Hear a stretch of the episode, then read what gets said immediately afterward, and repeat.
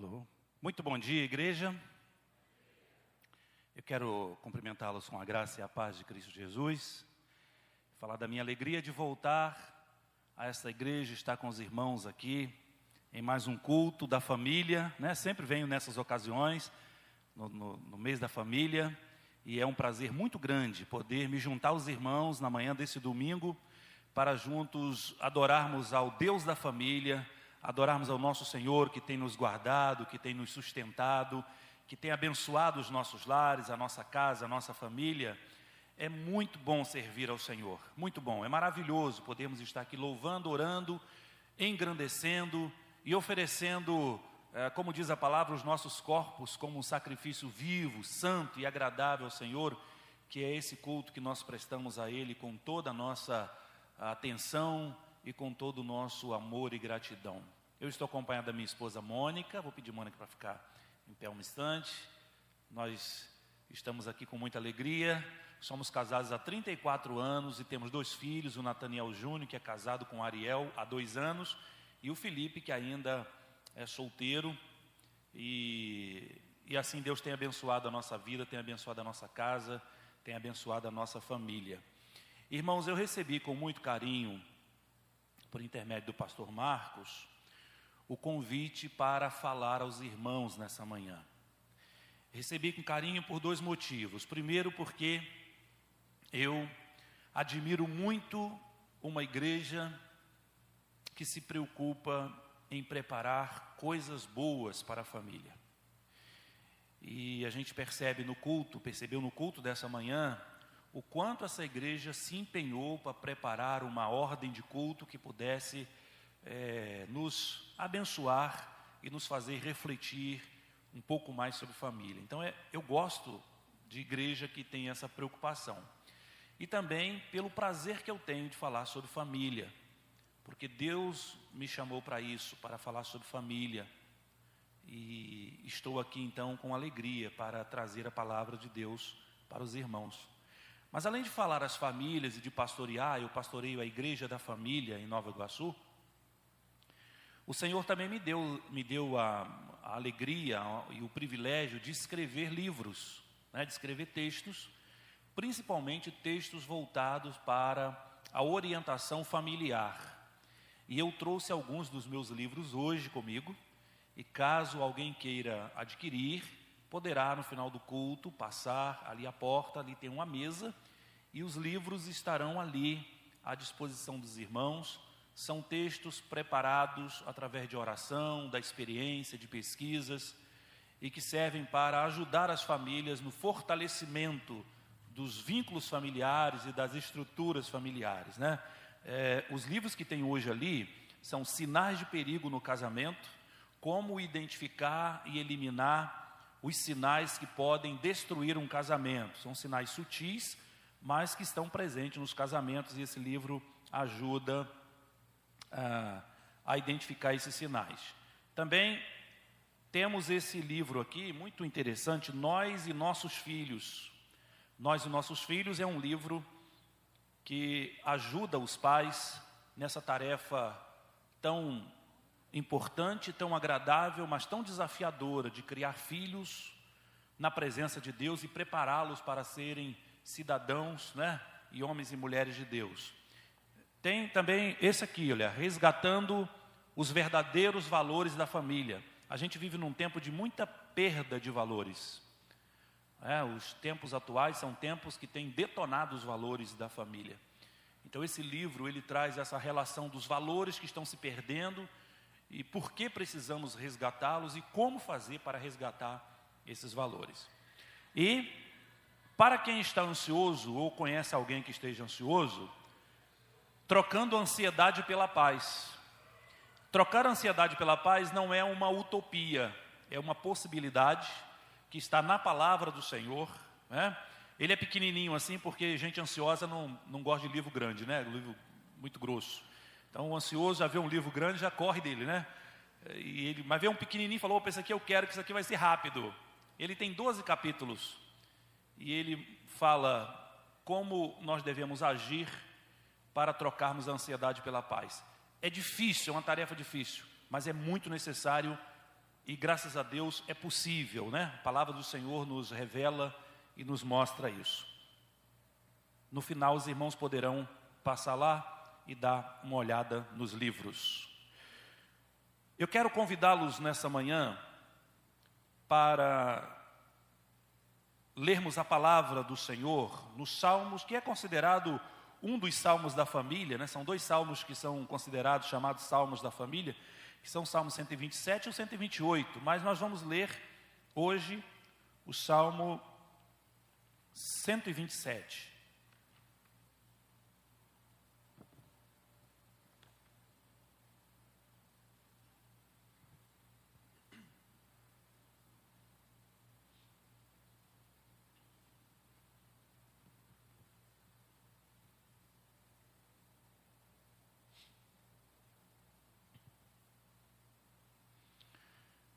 Salmo 127 é um salmo com apenas cinco versículos, mas muito abrangente, muito objetivo, né, e que trata da família, mostra né, a preocupação de Deus, o interesse de Deus na família. Salmo 127, a palavra do Senhor nos diz assim: Se o Senhor não edificar a casa, em vão trabalham os que edificam. Se o Senhor não guardar a cidade, em vão vigia a sentinela. Inútil vos será levantar de madrugada, repousar tarde, comer o pão de dores, pois assim dá ele aos seus amados o sono. Eis que os filhos são herança do Senhor, e o fruto do ventre o seu galardão.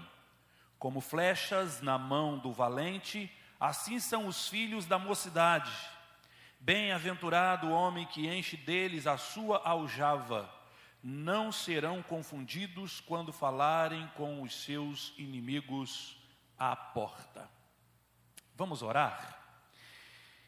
Senhor Deus, estamos mais uma vez diante desse belíssimo texto que o Senhor nos oferece para refletirmos sobre a nossa casa, sobre a nossa família sobre os cuidados do Senhor e sobre a importância de termos o Senhor edificando a nossa casa. E agora, ó Deus, nos colocamos na total dependência do Teu Espírito Santo para que o Senhor ministre aos nossos corações e nos oriente mais uma vez nessa manhã como devemos proceder diante da Tua palavra e diante de nossa família e diante da sociedade na qual estamos inseridos. Pedimos a tua direção, pedimos a tua bênção e oramos no nome de Jesus. Amém, amém, amém. Eu acredito que falar de família é um assunto que todas as pessoas se interessam, ou pelo menos deveriam se interessar. Porque família é um tema que diz respeito a todos nós. Cada um tem a sua família configurada de um jeito, mas todos nós temos uma família. E precisamos muito de orientação. Porque se a gente tem uma família feliz, a gente é feliz, a gente vive em paz, a gente vive com segurança, a gente vive com satisfação. Se a gente tem uma família com muitos conflitos, com muitas dificuldades, a gente tem uma vida difícil, uma vida dolorosa. E há muita gente que se arrasta com vidas dolorosas porque não tem uma família estruturada, uma família bem organizada. E aonde é que nós vamos encontrar as orientações objetivas e precisas sobre como devemos cuidar da nossa casa, da nossa família? Vamos encontrar no livro do Criador da família, no manual da vida, no manual da família, que é a palavra de Deus. Nós percebemos de Gênesis a Apocalipse, na palavra de Deus, que Deus é um Deus da família que Deus pensa a família, que Deus se preocupa com a família, que Deus se interessa pela família. E no Salmo 127, que é um salmo escrito por Salomão, nós vamos encontrar ricos ensinamentos para a família. É um texto que trata da edificação do lar, da estrutura, da proteção, do sustento dos filhos. Embora seja um texto pequeno, mas muito abrangente, né? Cobre a família inteira, alcança aqui todos os, os, interesses e as demandas da família. É uma mensagem que interessa a todos nós. Como eu falei, todos nós estamos inseridos dentro de uma família. E nós vivemos, irmãos, tempos muito desafiadores para esse nosso bem chamado família. Tempos muito desafiadores nós vivemos. Nós vivemos um tempo em que os divórcios têm aumentado significativamente, tem se tornado tão comum quanto o casamento. Vivemos hoje uma, uma situação da ordem de 60% de separações conjugais na nossa nação. Agora, com a pandemia do coronavírus, esse número aumentou substancialmente. O site Jus Brasil, que é um site, quer dizer, um site que trata também de divórcios, recebeu nesse período de pandemia um aumento nas suas visitas na ordem de 9 mil por cento. A violência doméstica, vocês devem ter acompanhado, aumentou muito. E as pessoas dizem que a pandemia faz mal para o casamento. Não, a pandemia, na verdade, veio revelar que muitos casamentos estão vulneráveis, fragilizados, alguns apenas de aparência. Quando as pessoas saem para trabalhar, ou têm sua vida social, ou a igreja, é, os casais ficam separados, mas quando a pandemia obrigou os casais a viverem juntos, a gente percebe o tanto que os casais não estão preparados para um relacionamento mais próximo. Isso deixa a família muito vulnerável porque o casamento é a mola mestra da família, é a espinha dorsal de, um, de uma família. Vivemos um tempo também em, de separações, de violência, de casamentos dolorosos se arrastando. Vivemos um tempo de filhos distantes dos pais, apesar de estarem perto fisicamente, geograficamente, mas estão distantes, separados afetivamente, emocionalmente. Vivemos um tempo em que novos modelos de famílias se apresentam no meio da sociedade novas configurações de famílias, famílias que são conduzidas apenas por uma mulher, criando seus filhos porque se separou e não casou novamente, às vezes famílias conduzidas por um homem, famílias conduzidas por avós, famílias conduzidas por pares homoafetivos, dois homens ou duas mulheres, criando crianças e recebendo da justiça o direito de, de tratá-las e de educá-las como se pais fossem biologicamente dessas crianças. Ou seja, temos uma reconfiguração generalizada no modelo de família no nosso meio. E nós, igreja do Senhor Jesus Cristo, claro, precisamos estar preparados e precisamos dar respostas de acordo com a palavra do Senhor. Há famílias muito bem estruturadas, graças a Deus. Famílias que são exemplos, que são modelos, famílias que dão testemunho da presença de Deus e do poder de Deus. Porém, existem famílias endividadas, famílias sem respeito entre os cônjuges, famílias com filhos viciados, filhos se prostituindo, filhos é, com conflitos com seus pais.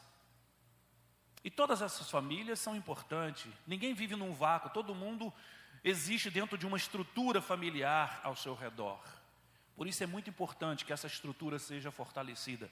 É muito importante que a casa, que o lar seja edificado de uma maneira sólida. E como fazer isso? Vamos ao Salmo 127. E o Salmo 127 vai fazer um alerta e vai dizer: se o Senhor não edificar, não vai adiantar o trabalho dos homens. Se o Senhor não edificar, inútil será levantar de madrugada, repousar tarde, comer o pão de dores. Se o Senhor não edificar, haverá um cansaço, as pessoas chegarão à exaustão e as pessoas desistirão de estruturarem suas famílias como muitos já têm desistido. Se o Senhor não edificar a casa, em vão trabalha os, trabalha os que a edificam. Mas a palavra de Deus faz esse alerta, mas também nos mostra o interesse de Deus em edificar o nosso lar. E isso é muito importante. Porque o texto começa assim: se o Senhor não edificar a casa, isso significa dizer que Deus quer edificar. Essa primeira frase, essa, essa abertura do Salmo 127, que diz: Se o Senhor não edificar a casa, é uma mensagem que fala sobre a bondade de Deus, que revela a bondade de Deus, o interesse de Deus, e deve alegrar os nossos corações sabermos que o Senhor quer edificar a nossa casa. Amém, irmãos? Nenhuma família está largada à própria sorte. Deus não virou as costas para nenhuma família. Por mais difícil, por mais dolorosa, por mais angustiante, por mais conflito que tenha uma família, que esteja vivenciando uma família, Deus está interessado na edificação desse lar.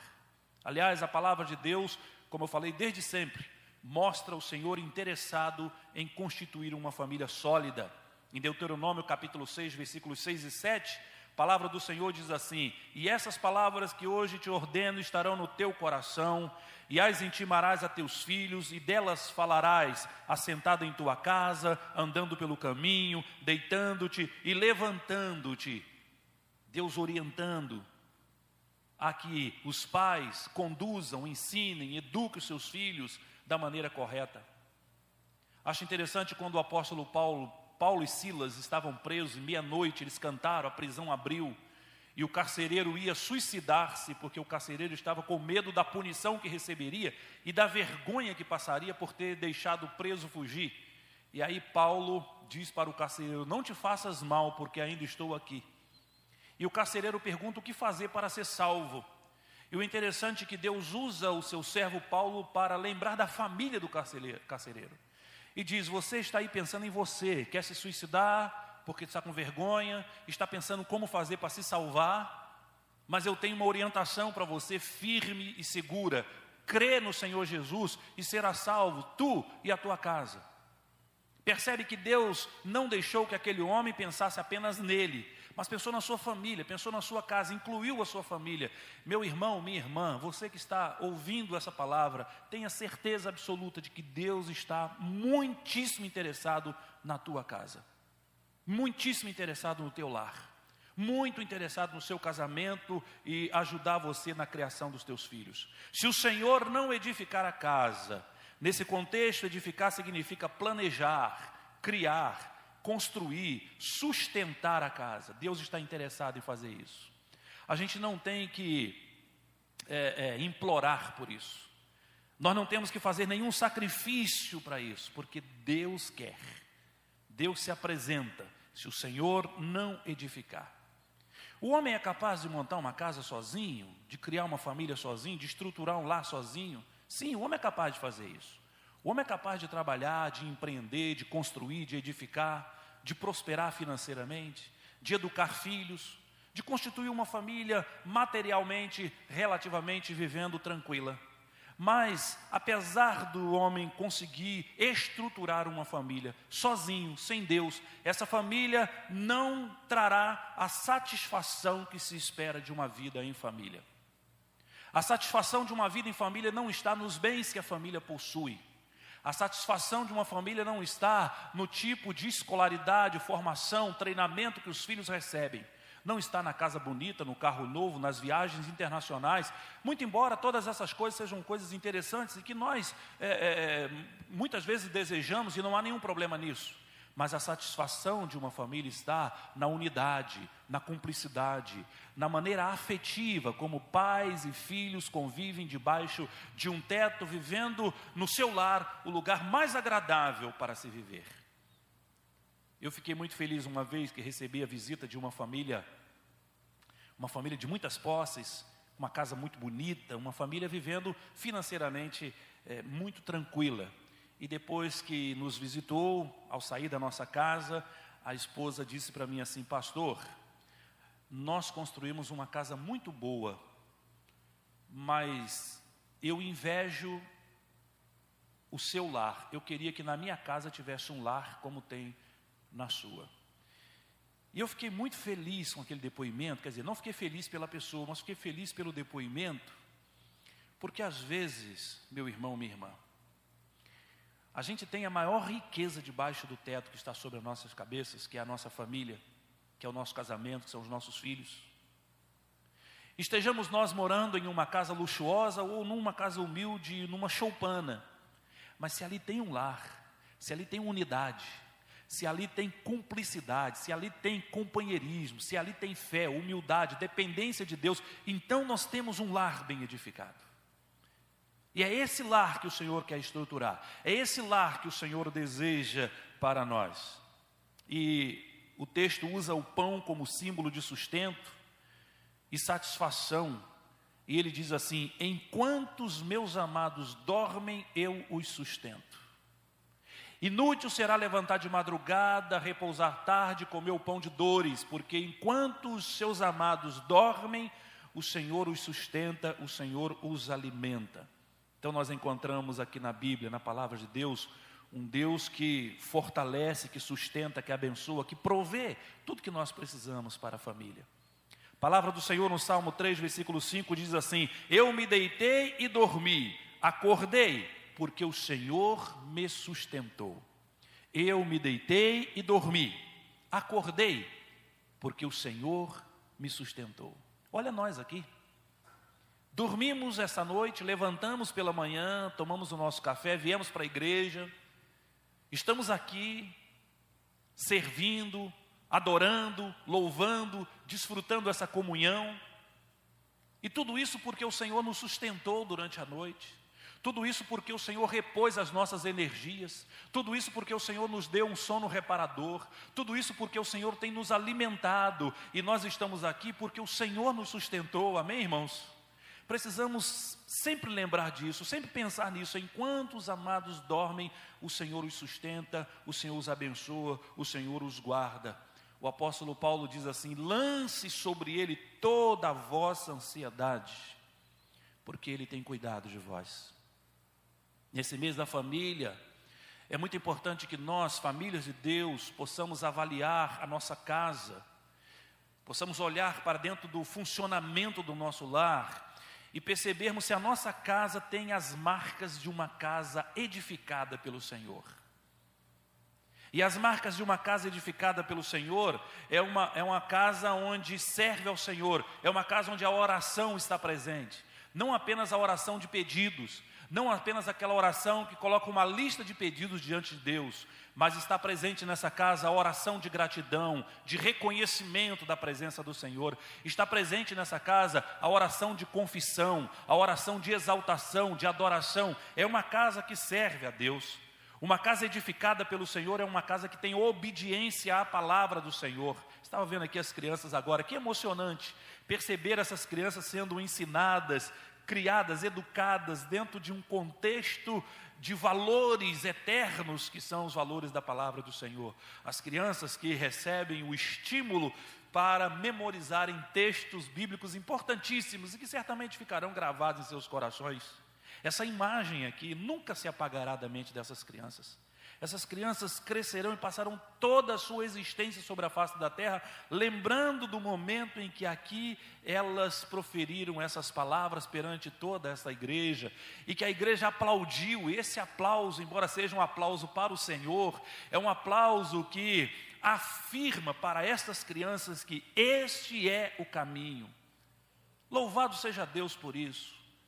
Talvez a igreja não tenha noção do, do, tanto que ela influencia positivamente e de maneira vitoriosa a vida dessas, dessas crianças. Então, uma casa edificada pelo Senhor é uma casa que tem obediência à palavra de Deus, é uma casa que tem amor, tem prática do amor, aonde os membros da família praticam o amor, fazem o bem uns para os outros. É uma casa onde há respeito, onde o marido respeita a esposa, onde a esposa respeita o marido, onde os pais respeitam os filhos, os filhos respeitam os pais.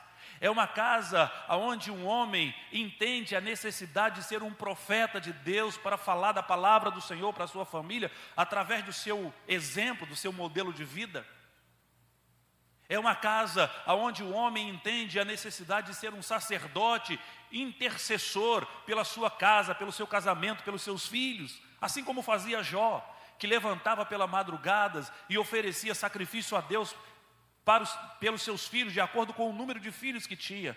Uma casa que serve ao Senhor, uma casa edificada pelo Senhor, tem no seu meio esse homem que é profeta da sua família, que é o sacerdote da sua família, tem essa mulher que nutre a sua família com ternura, com carinho, com um abraço, porque a mãe tem essa característica de desde o útero até enquanto estiver viva, ser essa pessoa acolhedora, de trazer no seu útero, trazer nos seus seios, trazer nos seus braços, trazer nos seus joelhos as orações e fazer com que a sua casa esteja envolvida nessa atmosfera de carinho, de ternura e de amor. Esta é uma casa edificada pelo Senhor.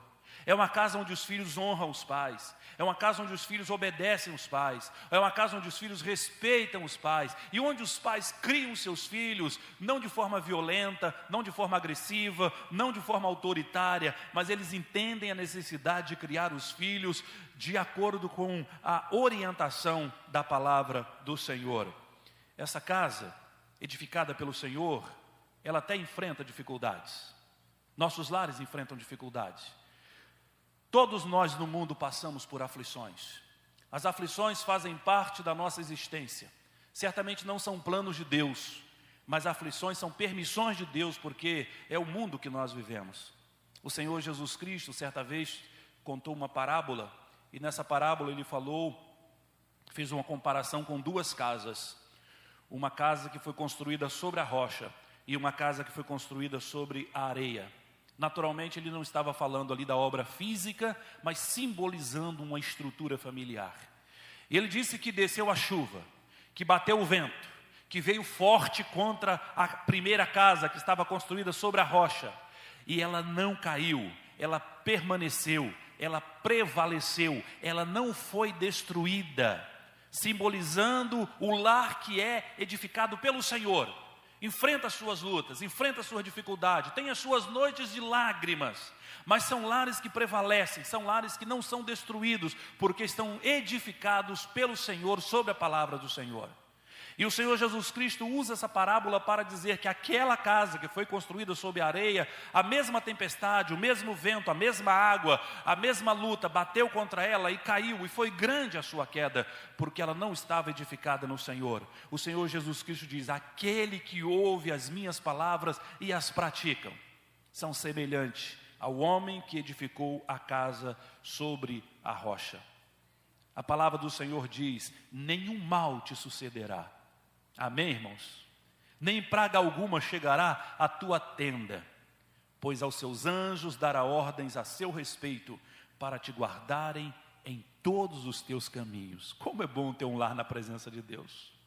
Como é bom olharmos para esse Salmo 127 e percebermos nele a inclinação do Todo-Poderoso em nos ajudar a edificarmos o nosso lar. A bondade de Deus em saber que a coisa mais importante de nossas vidas é a nossa família, o nosso maior bem, o nosso maior patrimônio. Há 100 anos atrás, um homem chamado David Markey escreveu o seguinte: Nenhum sucesso na vida compensa o fracasso no lar. E Deus sabe que isso é uma verdade que nenhum sucesso na vida compensa o fracasso no lar. Há pessoas empreendendo em muitas direções, buscando sucesso em muitas direções. Nenhum problema em buscar sucesso no trabalho, na carreira profissional, nos estudos, enfim, não há nenhum problema nisso. Mas não se deve deixar para trás a família, não se deve esquecer da família, não deve esquecer que a prioridade, que o bem maior, o maior patrimônio que nós temos é a nossa família e que Deus está interessado em edificar a nossa família. Se o Senhor edificar a nossa casa, certamente a nossa casa será uma casa vitoriosa para a glória do nome de Jesus Cristo. Agora, irmão, chama atenção o fato do Salmo 127 dedicar, dos seus cinco versículos, dedica três versos aos filhos. Mais da metade dos salmos é dedicada aos filhos. E nós vamos ver no Salmo 128 também os filhos aparecendo de uma maneira privilegiada. Certamente porque Deus sabe que os filhos, num contexto familiar, devem ser alvos de muita atenção e de muito cuidado por parte dos pais. Sim, porque nós, pais, chegamos na casa, quando casamos, vamos constituir uma família, já chegamos adultos, formados, criados. E aí recebemos os filhos. E quando recebemos os filhos, os recebemos pronto para serem qualquer coisa. Temos essa obrigação, temos esse direcionamento de Deus para criarmos os filhos na demonstração do Senhor. O texto diz no versículo 3: Eis que os filhos são herança do Senhor. O fruto do ventre, o seu galardão. Você já parou para pensar nisso? Filhos, herança do Senhor. Se você tem filhos, eu creio que a maioria aqui os tem, tem netos. Eu ainda não tenho neto, mas disseram que neto é, é, é igual filho, né? mais forte até o relacionamento do que filho, né?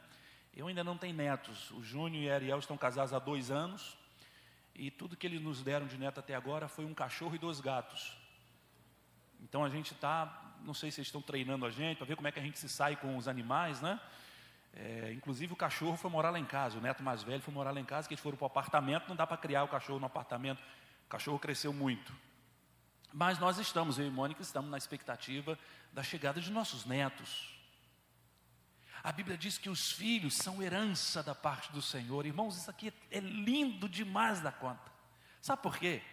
Porque a, a, a reprodução humana, a reprodução humana é um evento fantástico. Às vezes alguém diz assim: ah, fulana ficou grávida. Parece uma coisa simplória, mas não é. A reprodução humana é um evento fantástico. Para fecundar um óvulo, são mais de 300 milhões de espermatozoides nadando em direção ao óvulo. Imagina 300 milhões de espermatozoides e só um vai fecundar o óvulo. Só um vai vencer, todos os outros vão morrer. E por que então 300 milhões? E a ciência diz que todos eles têm uma função. Eles vão protegendo, eles vão na frente para limpar o caminho, eles vão ao lado para aquele escolhido não, não ser morto. É uma coisa linda, essa viagem.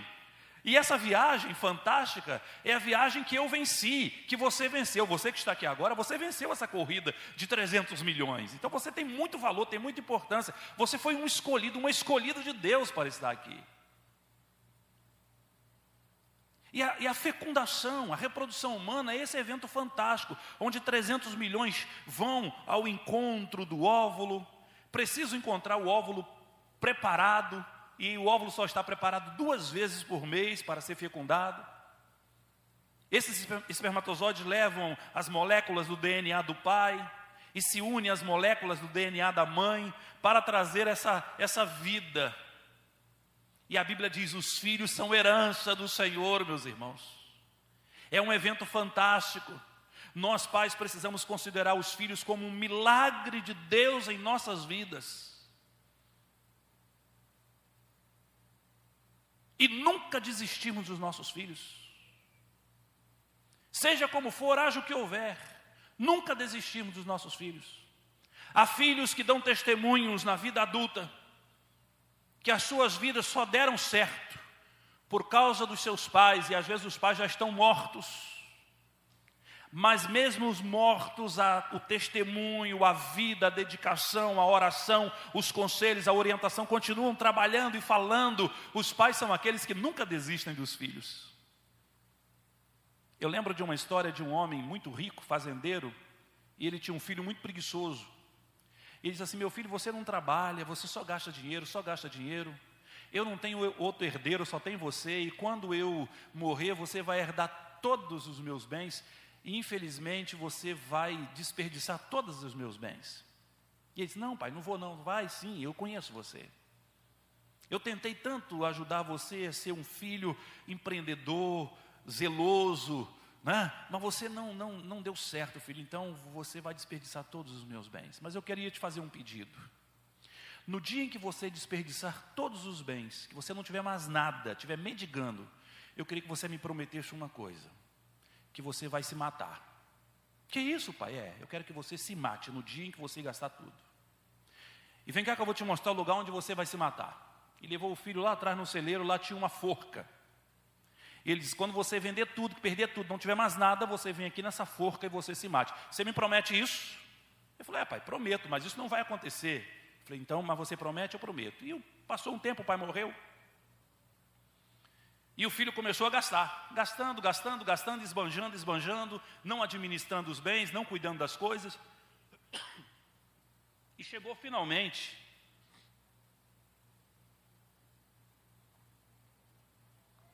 E chegou finalmente no ponto em que o pai havia pensado. Perdeu tudo, zerado.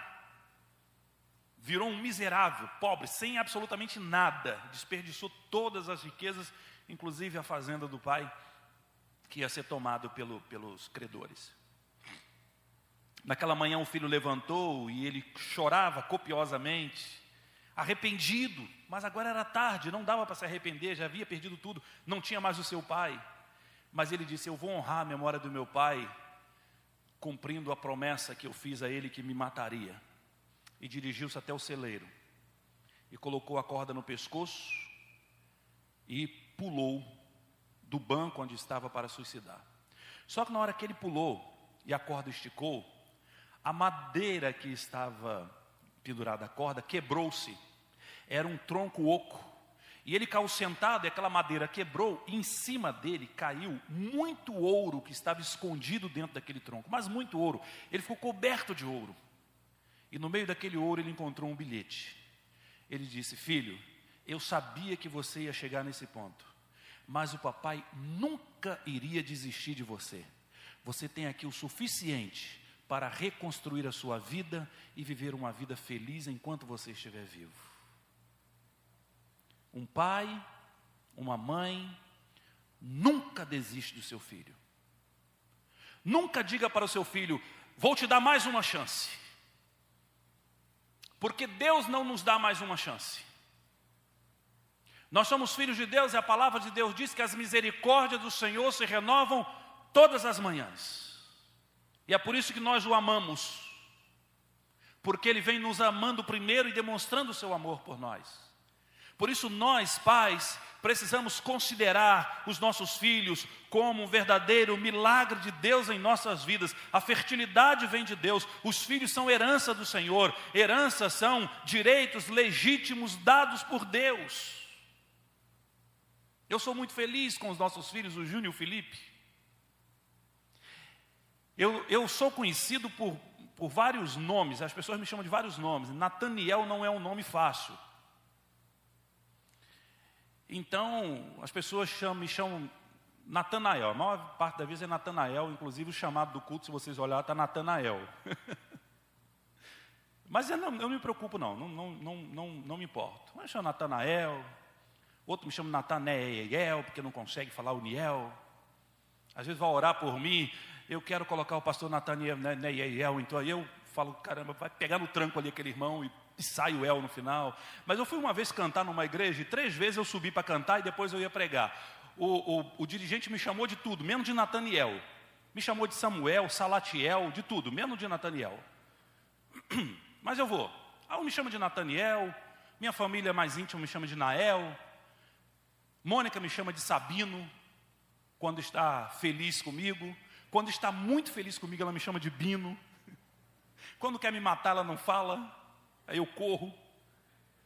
Quando ela está em silêncio, eu falo, ela tá, hoje ela está querendo me dar uma paulada, então eu, eu corro. Mas quando ela fala Sabino, está tudo bem. Ou quando fala Bino, está melhor ainda. Colegas pastores me chamam de Nataniel, outros me chamam de Sabino, outros me chamam de Nataniel Sabino, enfim, vários títulos, vários nomes. Pastor, senhor, doutor. Mas existem duas pessoas nesse mundo, as únicas duas pessoas nesse mundo que me chamam de pai que é a melhor, é a coisa mais gostosa que eu ouço. Pai, que é o Júnior e o Felipe. Só eles dois.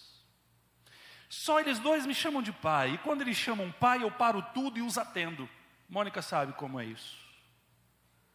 Se a chamada no celular é deles, eu paro o que estou fazendo e atendo. Quando eu ouço essa expressão pai, o meu coração se enche de alegria. Porque a Bíblia diz que esses filhos são herança do Senhor na minha vida são os meus bens mais preciosos.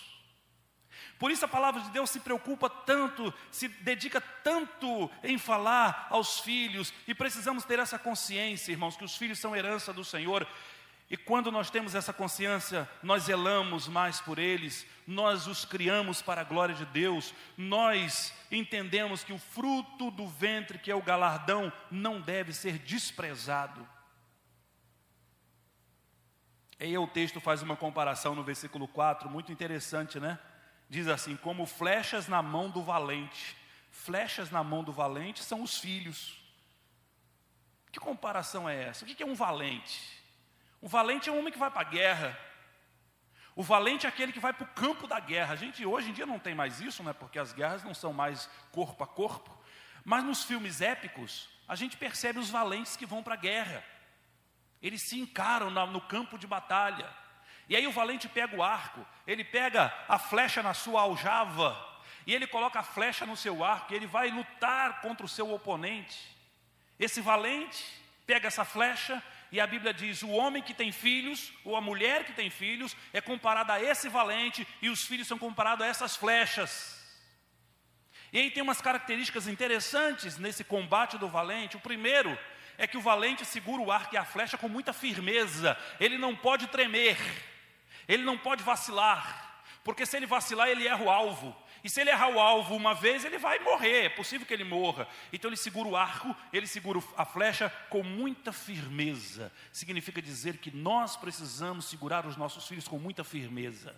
Não é super protegê-los, não é prendê-los, não é mantê-los numa redoma, mas é ter a firmeza, é não se cansar, é pedir força a Deus, é pedir a Deus que renove a paciência, que renove a energia, para que continuemos com firmeza, segurando e ajudando os nossos filhos. Só nós vamos fazer isso por eles. E segurando com muita firmeza, não devemos largá-los de qualquer maneira. Um valente não larga a sua flecha de qualquer maneira. A segunda característica desse valente é que além de segurar o arco e a flecha com muita firmeza, eles miram bem o alvo. Claro, tem que mirar o alvo, porque ele não está com a metralhadora, ele está com um tiro único. Então ele tem que mirar bem o alvo. Ele não pode ser precipitado, ele não pode ser ansioso, ele não pode largar de qualquer maneira. Ele não pode dizer, ah, seja o que Deus quiser. Ele não pode dizer, ah, o mundo vai ensinar. Não, ele tem que ter ali a paciência, ele tem que ter o encorajamento, ele tem que ter a firmeza de mirar o alvo. Ah, mas isso gasta tempo, gasta energia, gasta dinheiro, gasta paciência. E daí? Os filhos são herança do Senhor. O Senhor os confiou a nós. O Senhor espera que nós os tornemos homens e mulheres tementes a Deus e cidadãos de bens mirar o alvo. Já a partir da concepção, a mãe ficou grávida, já começam os pais a mirar o alvo, desde cedo. Me lembro que quando tivemos a notícia do, do exame positivo da gravidez de Mônica, do Júnior, foi seis meses, Mônica engravidou seis meses depois que nós casamos. E aí o Júnior nasceu, e um ano e oito meses depois, o Felipe nasceu. Então vieram juntinho um do outro. Mas eu me lembro que, tão logo soubemos da, da gravidez e soubemos o sexo, que era masculino, nós começamos a orar pela esposa do Júnior. Ainda no ventre. Pedir a Deus pela esposa, pela família, pelo futuro, pelo cuidado, pela proteção. Depois a mesma coisa com o Felipe. Mirando o alvo, todos os dias. É cansativo, às vezes a gente acha que não vai conseguir, e na hora que a gente cansa que acha que não vai conseguir, a gente lembra do Salmo 127 que diz: Se o Senhor não edificar, em vão trabalho os que, os que edificam, e corremos para os pés do Senhor, nos lançamos diante do Senhor de joelhos e colocamos os nossos filhos nas mãos de Deus, mirando o alvo. Só ganha quem acerta o alvo, quem erra o alvo perde, e o principal alvo é Jesus Cristo. Jesus é o alvo de nossos filhos. Precisamos nos certificar que eles estão na direção certa, na direção de Cristo. E se ainda não estão, devemos segurar o arco e a flecha com firmeza para colocá-los na direção do alvo. A terceira característica do valente é que ele solta a flecha e ele acompanha o trajeto da flecha. Ele não solta a flecha e olha para o outro lado. Ele solta a flecha e ele acompanha o trajeto, para ver se a flecha acertou o alvo. E assim tem sido com os pais, precisam ser conosco também. Como eu falei, o nosso filho mais velho, Júnior, está casado há dois anos. Mas não há um dia sequer que nós não falemos com ele. Conversamos, mandamos mensagem, saber como está, está tudo bem, se precisa de alguma coisa, como é que está a vida, se está feliz morou durante dois anos bem pertinho de nossa casa, nós acostumamos com isso, depois mudou, agora está morando longe de nós. E, e, e nessa mudança para longe eu, a gente sentiu um pouco, mas não deixamos ele perceber. E depois a pergunta que fizemos para ele, e, e logo no início na mudança, foi: Filho, você está feliz? Sim, pai, estou feliz. Então tá bom, graças a Deus por isso. Esteja aqui ou acolá. Se estiver feliz, se estiver em paz, a flecha está indo na direção certa. Amém, irmãos? A flecha está indo na direção certa. Mirar o alvo. E presta atenção, pai e mãe. Tem muito pai e mãe que está mirando o alvo errado para os filhos. A sociedade que nós vivemos é uma sociedade muito competitiva, mas também muito egoísta e isola muito as pessoas. E tem muitos pais por aí que acham que acertar o alvo é ensinar o filho a ganhar dinheiro, é ensinar o filho a ser mais esperto que os outros, É ensinar o filho a conquistar a casa própria, o emprego, a carreira, a falar um outro idioma fluentemente, a fazer viagens, intercâmbios internacionais, a ter alguma influência, ter proteção financeira. Ora, todas essas coisas são coisas importantes, mas não são alvos principais. Essas coisas deverão ser consequências. Elas poderão vir ou não sobre a vida dos filhos. A felicidade, a segurança, a saúde emocional não depende desses alvos materiais. Os alvos a serem mirados por nós pais devem ser, primeiro, que os filhos tenham temor a Deus, porque a Bíblia diz que o temor ao Senhor é o princípio da sabedoria. E se nós queremos filhos com sabedoria, e somente com sabedoria vai se viver uma vida boa na terra, se queremos filhos com sabedoria, devemos ensiná-lo que o alvo principal é temer ao Senhor. O segundo alvo, obedecer aos pais, honrar aos pais. A Bíblia diz que os filhos que honram os pais vão bem. A Bíblia diz que os filhos que honram os pais vivem muito tempo sobre a terra. É o primeiro mandamento com promessa: honra teu pai e tua mãe para que te vá bem e vivas muito tempo sobre a terra. Esse é o alvo que nós pais devemos nos importar e nos interessar para que os nossos filhos possam acertar, honrar o pai e a mãe, obedecer o pai e a mãe. Um outro alvo, que os nossos filhos sejam generosos, ensinar os nossos filhos a praticar generosidade, ensinar os nossos filhos a repartir o pão, ensinar os nossos filhos a ajudar quem precisa, ensinar os nossos filhos a ser educado e dar atenção às pessoas e principalmente ajudar os menos favorecidos. Porque a palavra de Deus diz que melhor coisa é dar do que receber. E finalmente, devemos ensinar os nossos filhos o alvo do caráter, da honestidade que os nossos filhos nunca nos envergonhem pela falta de caráter, pela falta de honestidade. Eis que os filhos são herança do Senhor, o fruto do ventre é o galardão que vem de Deus. Diz a palavra: bem-aventurados o homem que enche deles a sua aljava, porque eles são como flechas na mão do valente. Meus irmãos, vocês têm como um tema como um tema de fundo para esse tempo, restaurados para prosseguir, avançar e conquistar. E eu espero em Deus que essa manhã seja uma manhã de restauração em nossas vidas, uma manhã de resgate, talvez o resgate da proximidade sua com seu marido, com a sua esposa, entendendo que o seu casamento é a mola mestra da sua família e é a sua porção na terra, de acordo com Eclesiastes 9,9, que diz: goza a vida com a mulher que amas todos os dias da tua vida de vaidade, porque essa é a tua porção na terra. Entendendo que os seus filhos sejam herança do Senhor, e quem sabe não seja hoje um dia em que Deus está dizendo para você: preste mais atenção na herança, olhe mais para a herança, se aproxime mais da herança ah, mas os meus filhos estão em casa, estão protegidos, estão no quarto ao lado. Mas eles estão fazendo o que no quarto ao lado? Nós vivemos um tempo de crianças viciadas nos jogos eletrônicos. Vivemos um tempo de jovens e adolescentes vivendo num mundo totalmente irreal, onde podem fazer tudo, pode pular do avião, pode dar tiro, pode entrar na guerra, pode fazer tudo, pode ganhar o dinheiro virtual. E que vai despreparando-os para a verdadeira vida que está aqui fora.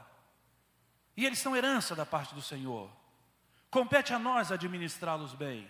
Compete a nós cuidarmos dos nossos filhos, mas nós não estamos sozinhos nisso.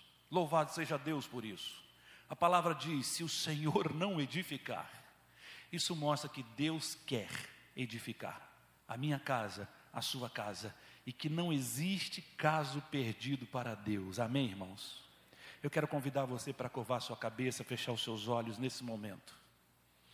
Eu gostaria que você, nessa hora de oração, pensasse na sua família, que todo o teu pensamento nessa hora seja direcionado para a sua família, para a sua casa, para o seu casamento, para os seus filhos, para o seu lar.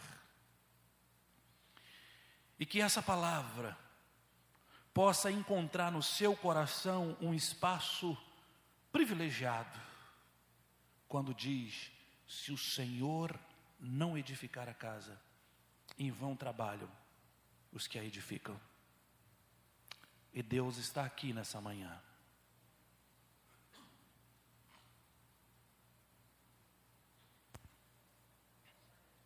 O Senhor veio para esse lugar. Ele chegou antes de você. Ele trouxe você. Ele usou as pessoas aqui nessa plataforma, os músicos, os cantores, a irmã que ministrou os louvores. Ele usou cada um desses momentos para alcançar seu coração, para chamar a sua atenção, para despertar você para o que ele falaria através de sua palavra, para dizer e para lembrar a você e a mim que se o Senhor não edificar a casa, em vão trabalhos que edificam. E que o nosso bem maior é a nossa família. Nenhum sucesso na vida compensa o fracasso no lar. Que você possa nessa manhã entender que uma família bem-aventurada só é possível se o Senhor edificar. Que um lar abençoado é a maior riqueza que podemos ter na terra. Então que haja em cada um de nós nessa manhã consciência e a ação de consagrarmos, de reconsagrarmos nossa casa ao Senhor. E é isso que eu quero fazer com você nessa hora. Uma oração de reconsagração da sua casa, onde tudo recomeçará a partir desse momento.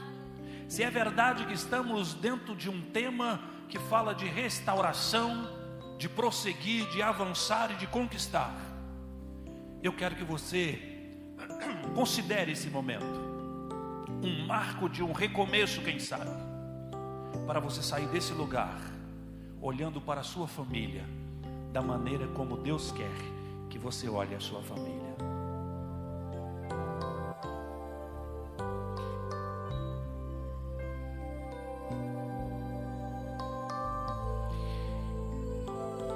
Pai querido, Deus de amor, Deus de bondade e misericórdia. Ó Senhor, aqui estamos nós mais uma vez, quedados diante da tua santidade, do teu poder e da tua glória.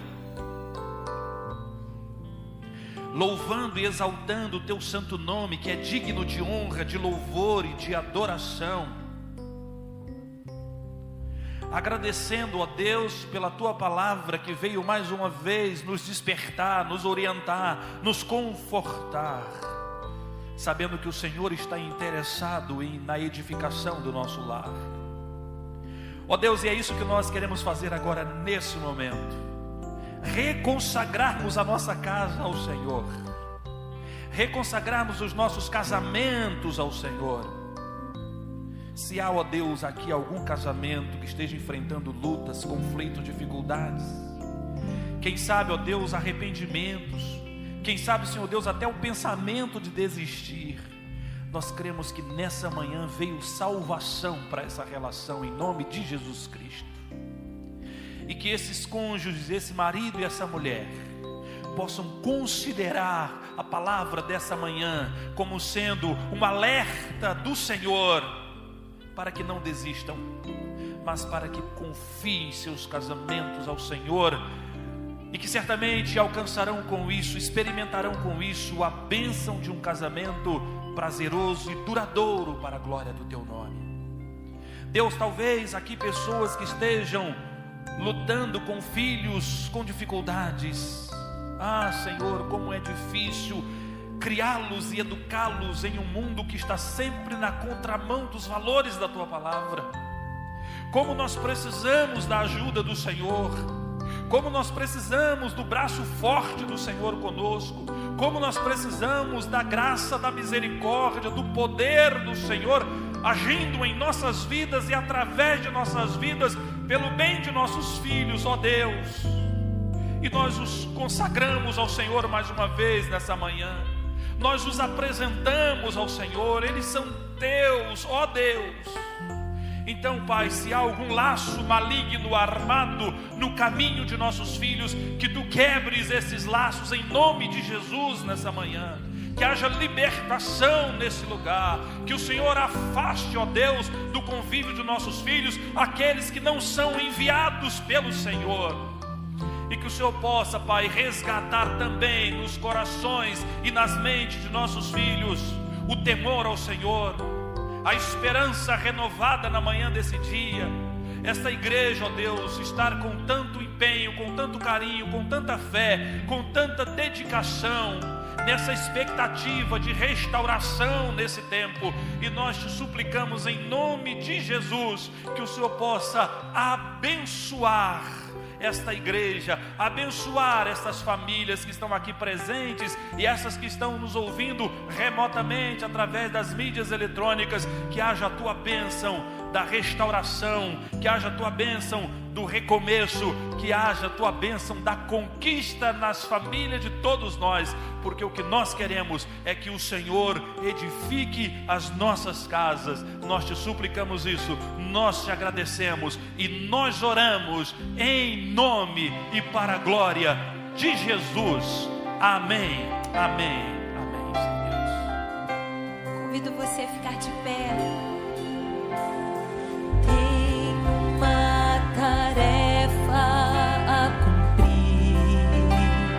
Declare isso de coração.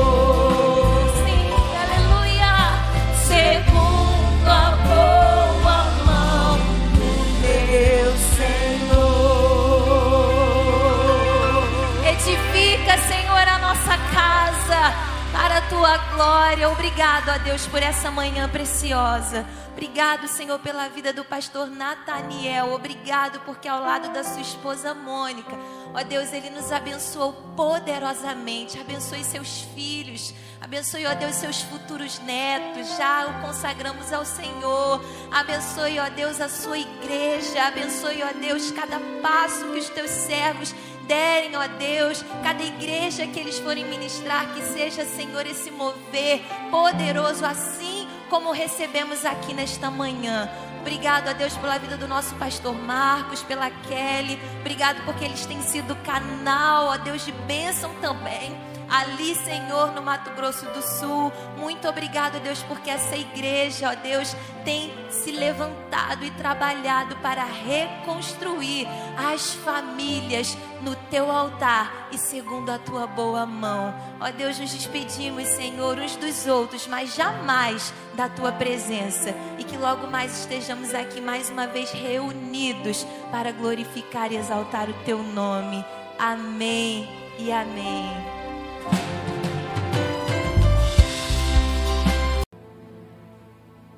Jesus é poderoso.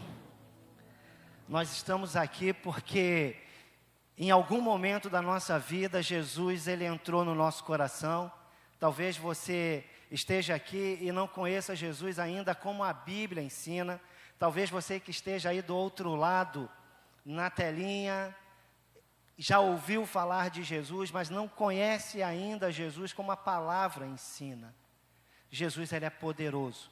E quando ele entra no nosso lar, ele restaura, ele transforma. Esse cântico, ele tem uma frase que ele mexe muito comigo, que é a frase que diz o seguinte: a mágoa, ela pode até ter razão, mas prevalece o perdão. Amém? Na sua casa é assim? Amém, porque na minha também é.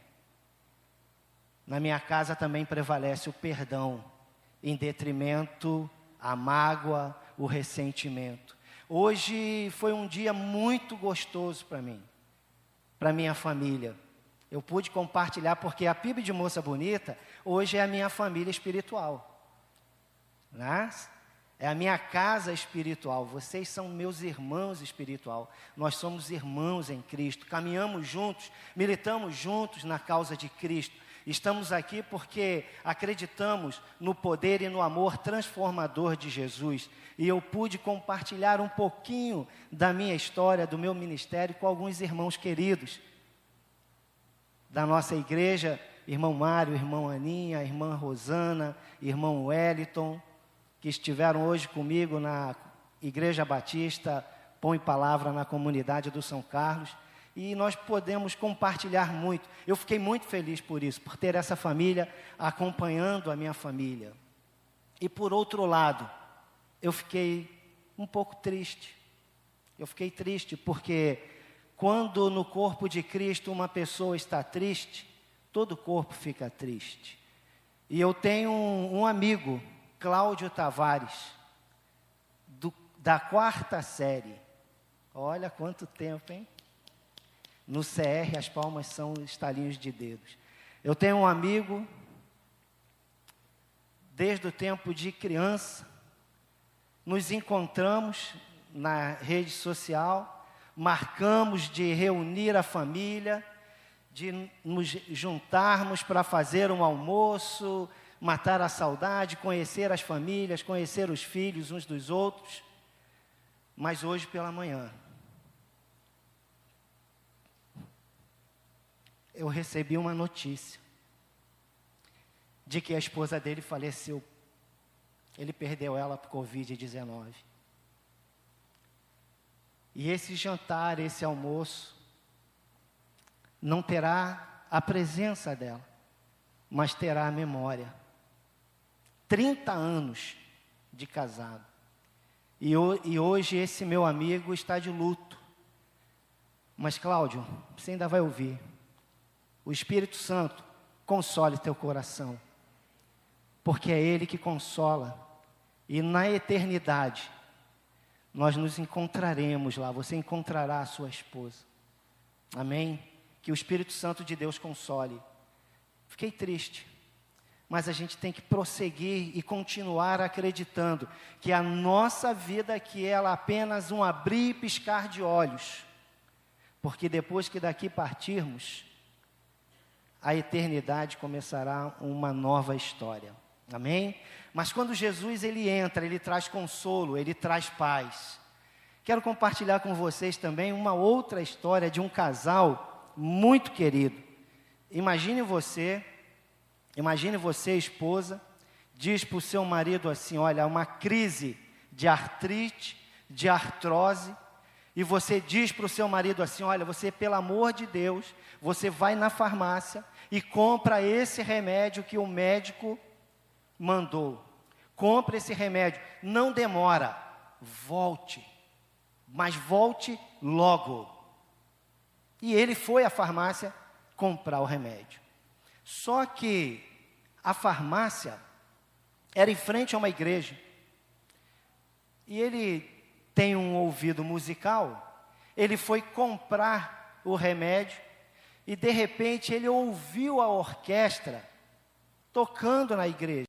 Irmão Antonino, irmã Assunção, a maneira como Jesus entrou na vida desse casal foi poderosa. Então ele foi lá, comprou o remédio, mas ele foi capturado por aquele som, por aquelas músicas, por aqueles louvores ele foi capturado por aquela adoração. E aquela compra daquele remédio, que não poderia levar muito tempo, levou uma hora e meia para chegar em casa. Porque ele entrou na igreja e ele foi para a igreja e ali ele percebeu todo mundo adorando a Jesus. Ele não era crente, ele não conhecia Jesus, a esposa dele não conhecia Jesus. A esposa dele sofria de artrite, de artrose, dores em todo o corpo. Não conheciam a Jesus ainda. Mas naquele momento, ele foi capturado pelos louvores, pela adoração. Ele foi capturado, Jesus capturou o coração dele.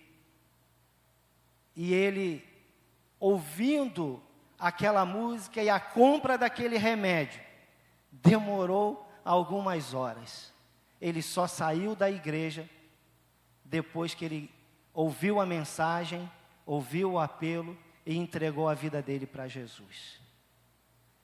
E quando ele chegou em casa, imaginem a alegria da esposa, artrite, artrose, dor, e ela dizia assim: Olha, pastor, eu não conhecia Jesus. Eu era uma mulher murmuradora. Eu era uma mulher que eu, eu, eu era uma mulher que eu não tinha alegria. E quando ele chegou com o remédio em casa, que ela olhou para ele, ela viu nele um brilho tão diferente, que ela não reclamou, ela não falou nada. Ela olhou para ele e disse: O que que houve com você? Ele disse: Hoje eu estive num pedacinho do céu e eu quero que você conheça esse céu. Porque o que eu ouvi lá, eu acho que é muito parecido com o que há no céu. Pelo que eu ouvi. E ela ficou entusiasmada com aquilo, tomou o medicamento e tudo mais. E com o tempo ela foi à igreja. E quando ela chegou à igreja, Jesus tomou o coração dela de uma maneira tão poderosa. Jesus entrou no coração de, dela de uma maneira tão poderosa que no mesmo dia ela aceitou Jesus. A compra daquele remédio levou aquele homem a Jesus e que ele agora, quando leva a igreja, ele leva ela para melhor, para o melhor remédio, para o melhor antídoto contra a dor, contra a mágoa, contra o ressentimento, Jesus. Ela teve um encontro com Jesus. Amém, irmãos? E sabe o que aconteceu com ela, gente? Ela foi curada ela foi restaurada. E hoje ela faz assim, ó, artrite, artrose, foi embora. Artrite, artrose, foi embora. E eu glorifico o nome de Jesus. Palmas para o nome de Jesus, porque Ele pode curar, Ele pode restaurar. E é isso que Ele vai fazer na sua família hoje, porque Ele fez isso na família dela. E essa senhora, ela evangelizava comigo no Morro do São Carlos, de meia-noite às três da manhã, no projeto Café Amigo na madrugada. Olha o que, que Jesus faz, hein? Nós evangelizávamos aquele morro na madrugada, nos momentos bem complicados, resgatando almas para Jesus. Jesus ele vai entrar na sua família, ele já está na sua família, e a sua história vai ser diferente. Porque nós vamos refletir sobre o poder de famílias restauradas pelo Espírito Santo de Deus. Amém? A história não acabou. Jesus ele continua operando com o mesmo poder, com a mesma glória, com a mesma eficácia. Ele continua operando, salvando, restaurando, mudando a mente, mudando o coração, mudando as nossas vidas. E nós louvamos a Deus por isso. Então abram suas Bíblias em Efésios, capítulo 5, verso 21. Eu lerei alguns versos e eu quero que você entenda mesmo, de coração, o que nós vamos ler aqui são ensinamentos espirituais. Não são ensinamentos do homem, mas são ensinamentos do coração de Deus para o coração do homem e para o coração de todo aquele que crê em nome de Jesus.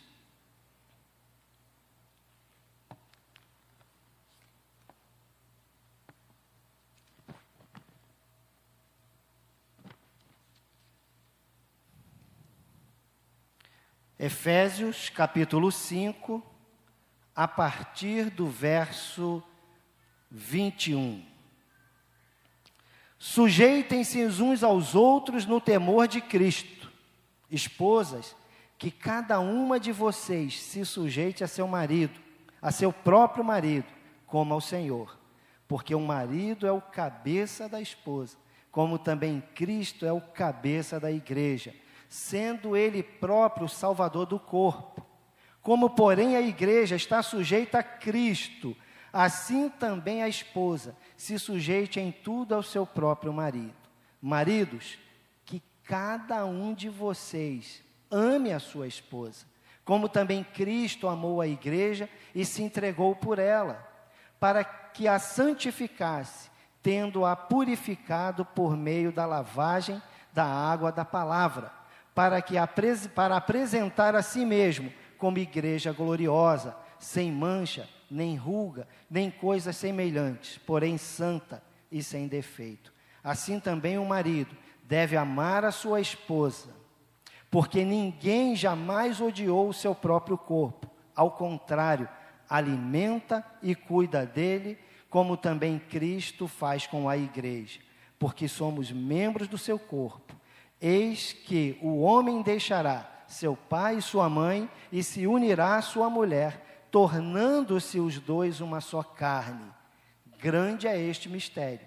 Mas eu refiro a Cristo e à igreja. No entanto, também, quanto a vocês, que cada um ame a sua própria esposa, como a si mesmo, e a esposa respeite o seu marido. Filhos, Obedeçam aos seus pais no Senhor, pois isto é justo. Honre o seu pai e sua mãe, que é o primeiro mandamento com promessa, para que tudo corra bem com você e você tenha longa vida sobre a terra. E pais, não provoquem os seus filhos a ira, mas tratem de criá-los na disciplina e na admoestação. A palavra do Senhor. Gente, nós estamos falando de ensinamentos espirituais. No seu coração e a sua vida se amoldar aquilo que a palavra ensina, prosperidade, paz, alegria e saúde virão ao nosso lar. Amém? Então, famílias restauradas pelo poder do Espírito Santo consideram a família o primeiro ministério, a família como o primeiro lugar para servir. A Bíblia ela é zelosa quanto aos ensinamentos. A Bíblia é zelosa, o cuidado com a família deve ser visto por cada um de nós, filhos amados de Deus, como um ministério. Eu sirvo a igreja, mas eu tenho que servir dentro do meu lar. Eu começo servindo no meu lar para servir a igreja, para que o amor que é transbordado no meu lar transborde na igreja. Porque nós somos na igreja, ou pelo menos devemos ser na igreja, aquilo que nós somos no nosso lar. No nosso lar, no seio da nossa família. Então a Bíblia ela é muito cuidadosa com relação a isso. A família, meus queridos, ela é a primeira instituição de Deus. A família foi criada no Éden. A família foi criada num lugar chamado de delícias, num lugar de prosperidade, em todos os sentidos. Deus ele criou a família, Adão e Eva, criou ali o casal para se relacionar com ele, para por meio daquele casal abençoar a humanidade. Deus ele é zeloso, ele é cuidadoso em todos os sentidos. Deus, ele não tem intenção de que você ou eu caminhemos o que sozinhos. Ele nos fez corpo para caminhar juntos uns com os outros e caminhando com ele. Veja o que a Bíblia diz em Gênesis, no capítulo 1. Disse mais o Senhor Deus: Não é bom que o homem esteja só. Far-lhe-ei uma ajudadora que seja idônea. E no verso 24, ele diz: Portanto, deixará o homem, seu pai e sua mãe, e unir-se-á a sua mulher, e serão uma só carne. Deus criou a família, Deus criou o casal para ser uma só carne. Um para o outro. Deus quer que andemos em comunhão com os nossos familiares. Deus quer que nós andemos em comunhão com os nossos amigos. Porque nas horas difíceis, com quem que você vai contar? Com quem que você vai contar nas horas difíceis? É muito comum a gente ver no final da vida alguns homens que durante o casamento humilharam tanto suas esposas, mas que naquele momento do leito de morte, ele conta com quem? Com ela maridos que não dão honra à esposa, esposas que não dão honra aos seus maridos. Mas quando chega aquele momento H, com quem você vai contar? É um com o outro. Faça o casamento valer a pena. Sirva. Sirva com alegria. Sirva com amor. Deixe o rancor de lado. Esse refrãozinho da música ficou na minha cabeça. A mágoa, ela pode ter razão, mas nós escolhemos o perdão. Resolva perdoar. Deus, Ele quer que andemos em comunhão. Sabe por que, que Deus quer que nós andemos em comunhão? Porque Ele deseja que nós sejamos imitadores dEle. Olha o que diz o apóstolo Paulo. Em Efésios capítulo 5, no capítulo 5, no verso 1 e 2, Portanto, sejam meus imitadores. Sejam imitadores de Deus, como filhos amados, e vivam em amor, como também Cristo nos amou e se entregou por nós, como oferta e sacrifício de aroma agradável a Deus. Você está servindo no seu lar com alegria? Sabe, Talvez você entenda que para servir com alegria, tudo tem que estar bonitinho, perfeitinho. Não. Sirva com alegria, da maneira como está. Servir com alegria vai levar você para o joelho. Servir com alegria vai levar você para a oração. Servir com alegria vai levar você na dependência de Deus, de forma total porque são nos momentos mais difíceis que nós fazemos as orações mais fervorosas. Sirva com alegria, sirva no seu lar com alegria. Talvez nós tenhamos aqui, ou nos ouvindo agora nesse momento, ou quem sabe nos ouvirá num outro momento, porque vai ficar gravado, nos ouvirá num outro momento. Talvez um dos cônjuges, um é crente e o outro não. Então você que é crente em Cristo Jesus, que é um filho amado, e seu cônjuge ainda não é, tenha sabedoria para lidar com as questões do dia a dia, da vida. Olha que coisa tremenda. Mulheres, sejam submissas aos vossos maridos. Ele está falando de coisas do cotidiano, do dia a dia. E haja espiritualidade para que a mulher seja submissa ao seu marido nos dias de hoje. Porque as ideologias estão deturpando, destruindo esse ensinamento. E quando esse ensinamento ele é destruído, as mulheres começam a carregar um fardo muito pesado. Porque a mulher faz o papel do marido e o marido perde o seu papel. Percebe? Então, não vamos dar ouvidos às vãs filosofias, mas vamos crer na palavra e pedir o Espírito Santo de Deus. Porque o Espírito Santo de Deus, ele está aqui em cada coração. Ele está movendo nessa hora, ele está trabalhando nessa hora de forma poderosa, restauradora, mudando a sua mente.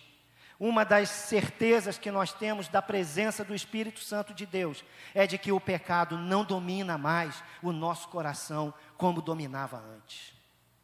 Porque se eu ainda tenho, se você ainda tem prazer no pecado, se nós ainda temos prazer no pecado, o Espírito Santo não fez morada, o Espírito Santo não passou a habitar, o lar vai desandar. Porque é difícil a mulher ser submissa a um marido que não é crente. É difícil o marido amar uma mulher que ainda não é crente, que não foi transformada, que não foi tocada por Jesus. Gente, nós estamos falando de ensinamentos espirituais. Nós estamos falando de ensinamentos de que nós precisamos do Espírito Santo de Deus para poder viver de acordo com o que a gente aprende na palavra, porque senão o que está escrito aqui não tem efeito nenhum. Mas eu creio, porque essa palavra, ela transformou a minha vida. Eu não conhecia Jesus. Eu vivia os prazeres do mundo. Eu me alegrava com os prazeres do mundo. E hoje eu me envergonho de algumas coisas que eu fazia, porque eu não conhecia essa palavra. Mas no dia que esta palavra capturou meu coração, penetrou na minha alma, penetrou na minha alma, a minha vida mudou. Não sou perfeito, nunca serei. Nunca serei. Nunca serei perfeito. Luto contra a minha carne todos os dias. Luto contra as paixões todos os dias. Como disse o apóstolo Paulo, o bem que eu quero, eu não faço, mas o mal que eu não quero, esse eu faço. E cuidado, hein? Porque para fazer o mal, você não precisa de muito esforço. O pecado já nos inclina para o mal. E aí é que está o poder da palavra que nos traz de volta para os trilhos. Epa, esse caminho não, não te pertence mais. Não é isso que eu tenho para você, diz o Senhor. O que eu tenho para você, olho nenhum viu, mente nenhuma imaginou, ouvido nenhum ouviu. Olha que coisa linda. É isso que Deus tem para cada um de nós. Então, volte para o caminho. Então, se você por acaso tem o, o cônjuge que não é crente, seja prudente. Seja prudente. Não despreze, não menospreze, não humilhe, porque ele não conhece Jesus como você conhece, mas antes, com toda a humildade, com toda a sabedoria, com toda a dependência de Deus, ame intensamente. Cada um sabe aonde fica o calo no sapato. Então peça a Deus sabedoria para que isso aconteça. Amém, igreja? Pois se você ausentar demais, ficará cada vez mais difícil. Percebe? Então, se você, cônjuge, é crente e seu, seu cônjuge não é, seja prudente. Talvez você tenha que negociar com ele ou vir à igreja, mas seja prudente porque a sua forma de ser e de agir, ela precisa ser o quê? Irrepreensível. Isso só pode ser feito, alcançado pelo poder do Espírito Santo de Deus. Porque nós temos ensinamentos. A palavra nos ensina. Pois eles precisam ver em você, Efésios 4:31. Olha que lindo, eu amo essa carta do apóstolo Paulo aos Efésios. Eu amo essa carta, pois eles precisam ver em você a verdadeira transformação que só ocorre naqueles que realmente aceitaram a Jesus Cristo como seu único Senhor e Salvador, e suficiente Salvador. Meu Deus, que responsabilidade! Que responsabilidade! Pois eles precisam ver em você a verdadeira transformação. Espírito Santo de Deus. Pai, em nome de Jesus. O Espírito Santo está aqui, nós cremos, está em nós, Ele está movendo em cada um de nós, e eu creio que Ele está quebrando correntes, algemas, pensamentos destrutivos, Ele está quebrando nesse momento amarras espirituais que impedem o avançar ele está quebrando, eu creio nisso. E aí na sua casa também receba essa palavra. Deus está destronando o inimigo no seu lar e vai fazer o seu lar prosperar cada vez mais, segundo a vontade do Senhor. É isso que nós cremos. Ver a transformação que só ocorre naqueles que realmente aceitaram a Jesus. Você está vivendo em novidade de vida?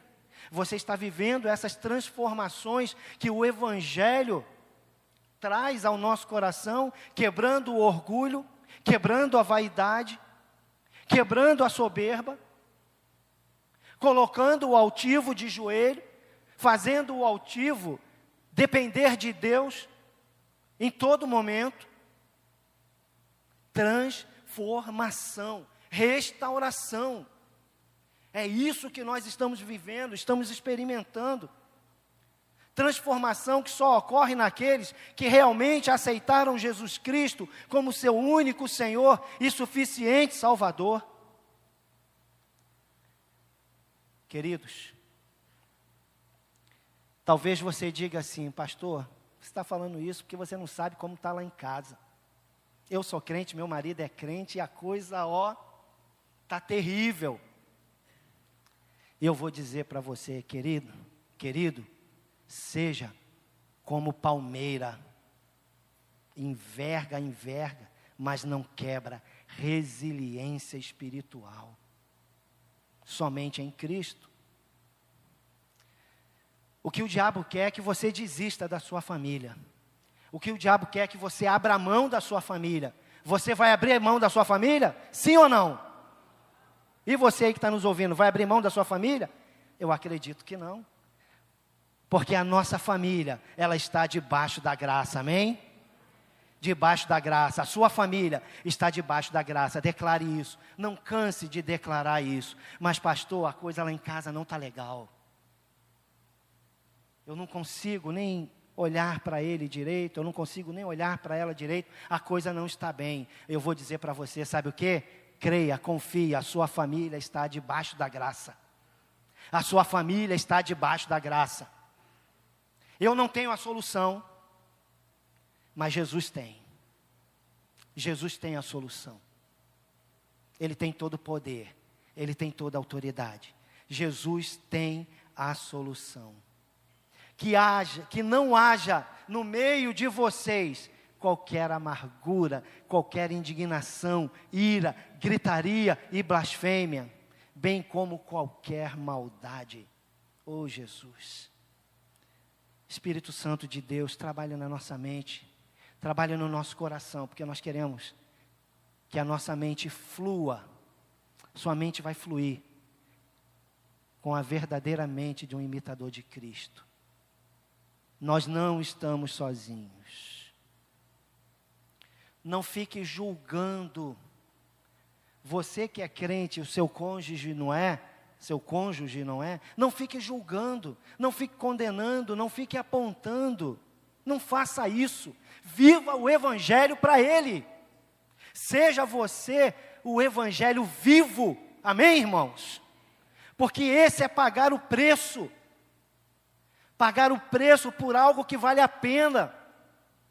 Porque nesse momento, tem gente pagando o preço para perder a vida mais cedo.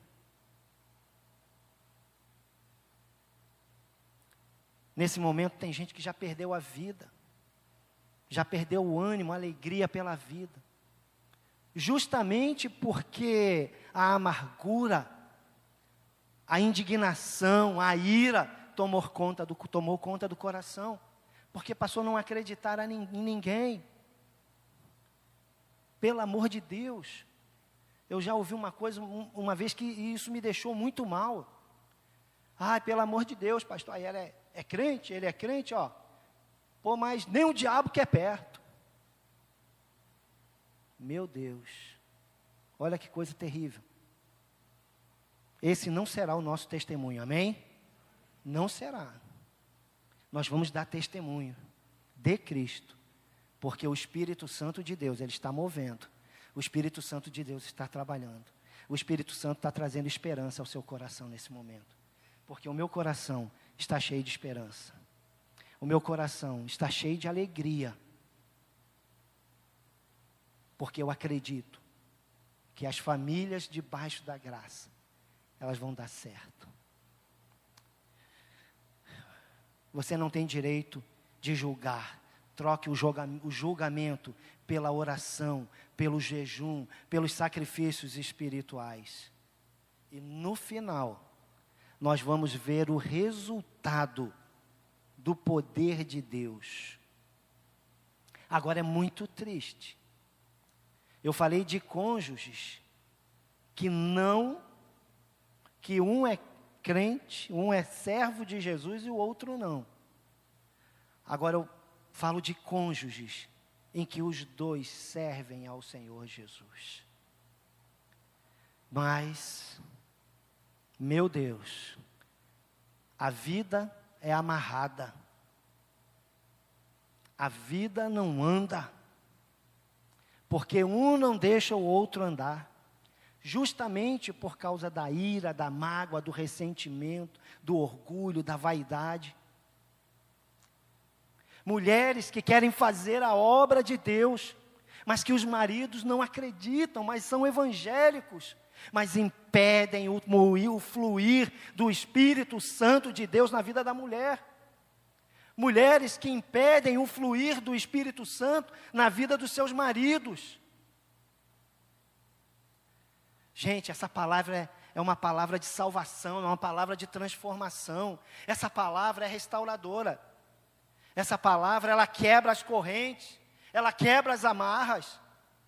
E em nome de Jesus, essas amarras serão quebradas nas famílias da nossa igreja, amém? Deixe o seu cônjuge fluir, servir, amar, fazer a obra de Jesus. Não seja você, filho amado de Deus, pedra de tropeço, não, não, não, não. Você é bênção. Mas muitas vezes a insegurança, o medo, o não saber lidar com a liberdade do outro. Então, quando eu não sei lidar com a liberdade do outro, eu tiro, humilhando, desprezando, jogando para baixo. Isso não é obra de Deus. A Bíblia não nos ensina a fazer isso.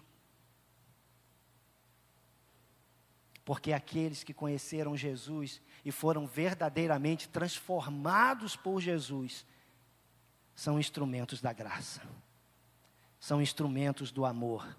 Encoraja, acredita.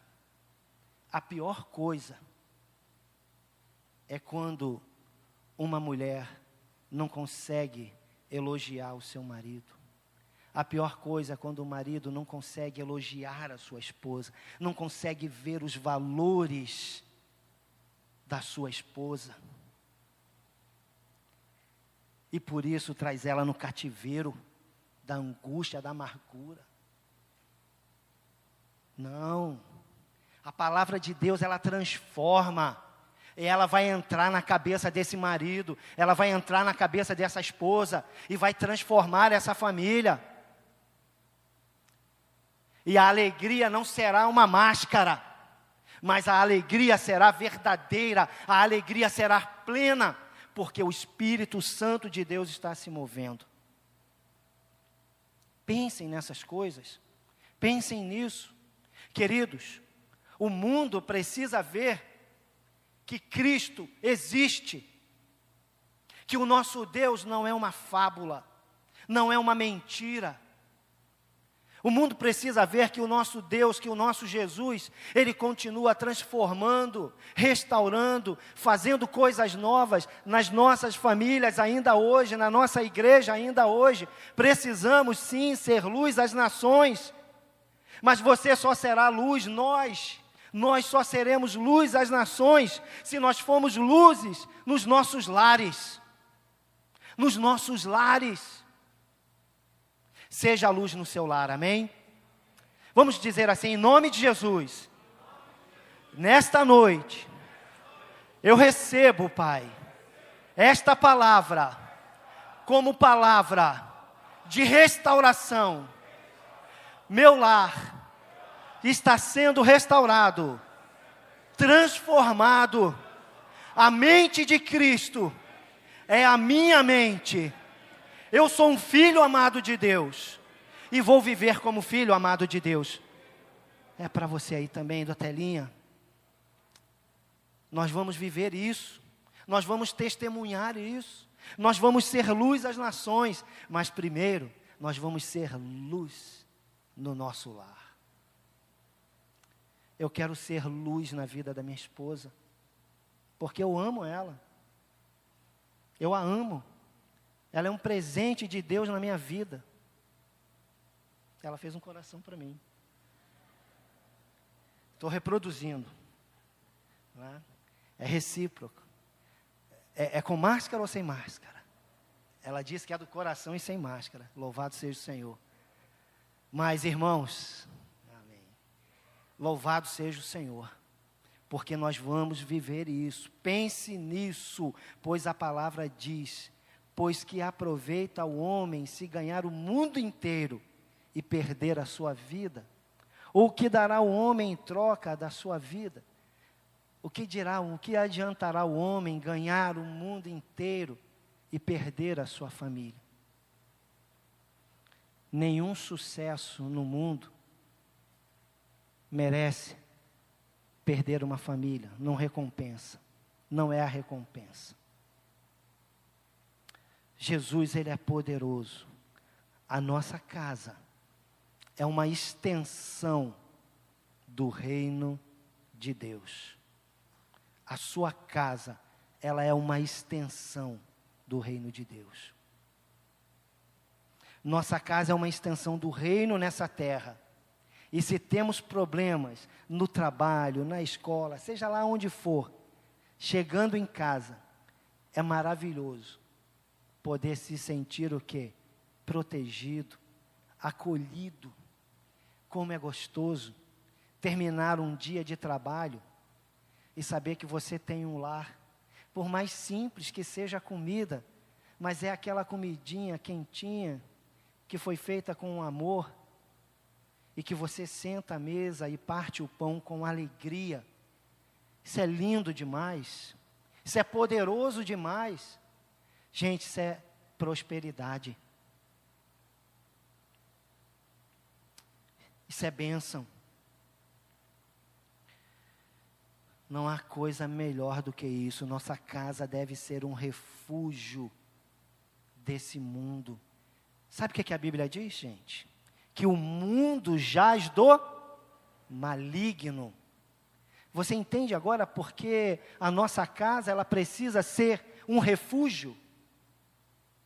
Porque o mundo lá fora é só destruição. E se você chega em casa e não tem paz, adoece. O texto bíblico diz que uma mulher, a casa foi limpa e os demônios saíram daquela casa. E esses demônios foram andando pelo mundo, andando pela terra. E diz assim: eles não encontraram descanso. Olha que coisa interessante. Eles não encontraram descanso.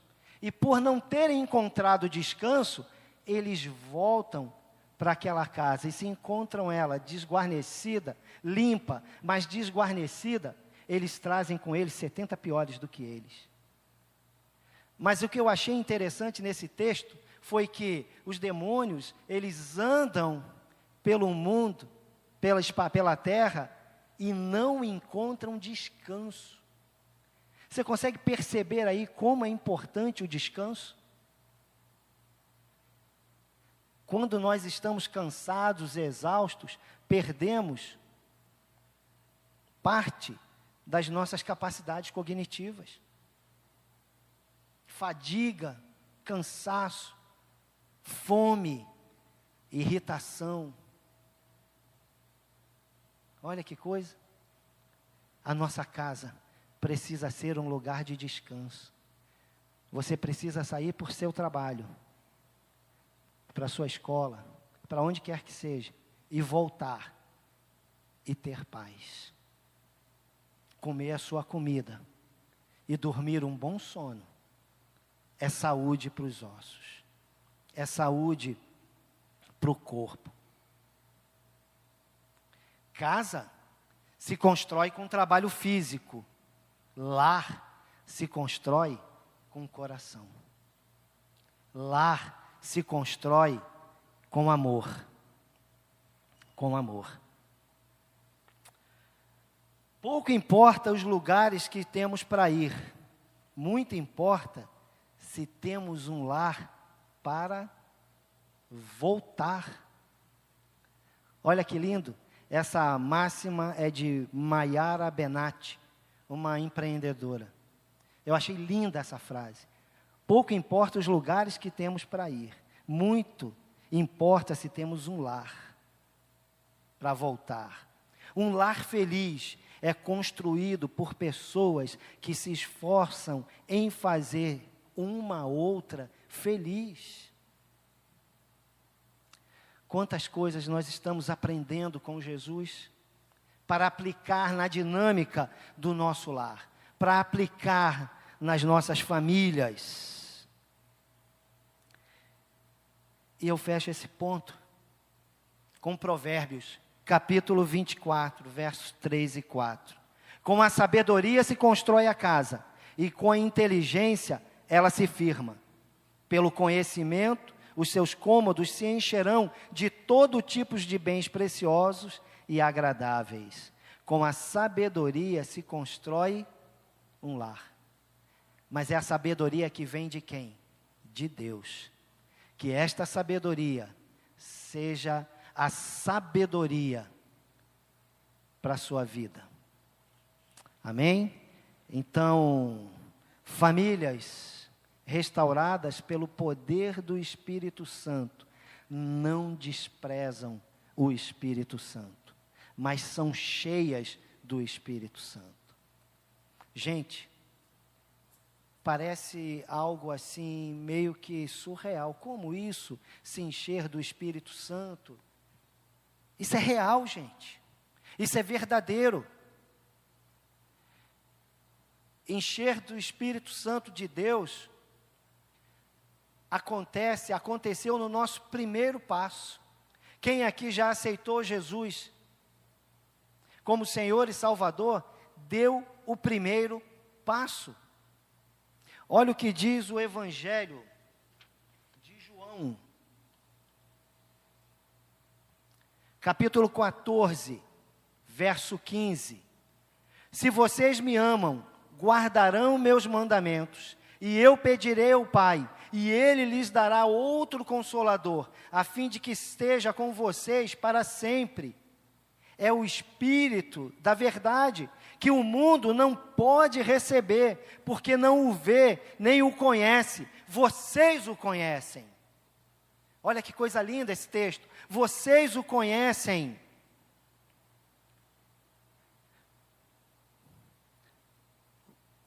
Olha, fiquei tão emocionado que eu. Vocês o conhecem eu pedirei ao Pai, ele é, lhes dará outro consolador, a fim de que estejam com vocês para sempre. É o Espírito da verdade que o mundo não pode receber, porque não o vê nem o conhece. Vocês o conhecem, porque ele habita com vocês e estará em vocês. Olha que impactante esse texto. Vocês me amam, guardarão os meus mandamentos. Percebe? Leitura da palavra, oração, joelho no chão, incessantemente, constantemente, rotineiramente. Oração, palavra, sacrifícios espirituais, é ser cheio do Espírito Santo. Se vocês me amam, guardarão os meus mandamentos. Não tem como, não existe se encher do Espírito Santo lendo a Bíblia uma vez por semana ou abrindo a Bíblia somente quando vem para a igreja no momento do culto. Você está perdendo. Sabe, quando a gente deixa de ler e de orar, nós perdemos muito. Perdemos orientação, perdemos direção. E segundo William Shakespeare, quem não sabe para onde vai, qualquer caminho serve. Não, isso não. É a palavra quem nos conduz, é a palavra quem nos direciona guiados, controlados pelo Espírito Santo, ser cheios do Espírito Santo de Deus. Isso é ser cheio do Espírito Santo. É deixar o Espírito Santo fluir aqui, ó, à medida que eu leio. Eu pedirei ao Pai e ele lhes dará outro consolador, a fim de que esteja com você para sempre. Foi o que eu disse hoje ao meu amigo, irmão Cláudio, amigo de infância, que soube hoje da morte da sua esposa eu pude usar a palavra, porque ele também é um filho amado de Deus. E quando eu disse a ele, o Espírito Santo de Deus é quem vai te consolar. Eu ouvi do outro lado aquela voz doce e mansa dele, meu amigo, já estou sendo consolado por ele. Desde o dia que minha esposa entrou naquele hospital, o Espírito Santo tem me consolado. E é por Ele que eu estou vivendo. Só o Espírito Santo de Deus para trazer conforto, esperança, no momento em que nós não temos palavras. Eu, naquele momento eu disse: Eu não tenho, Cláudio, palavras para você. Ele disse: Eu sei.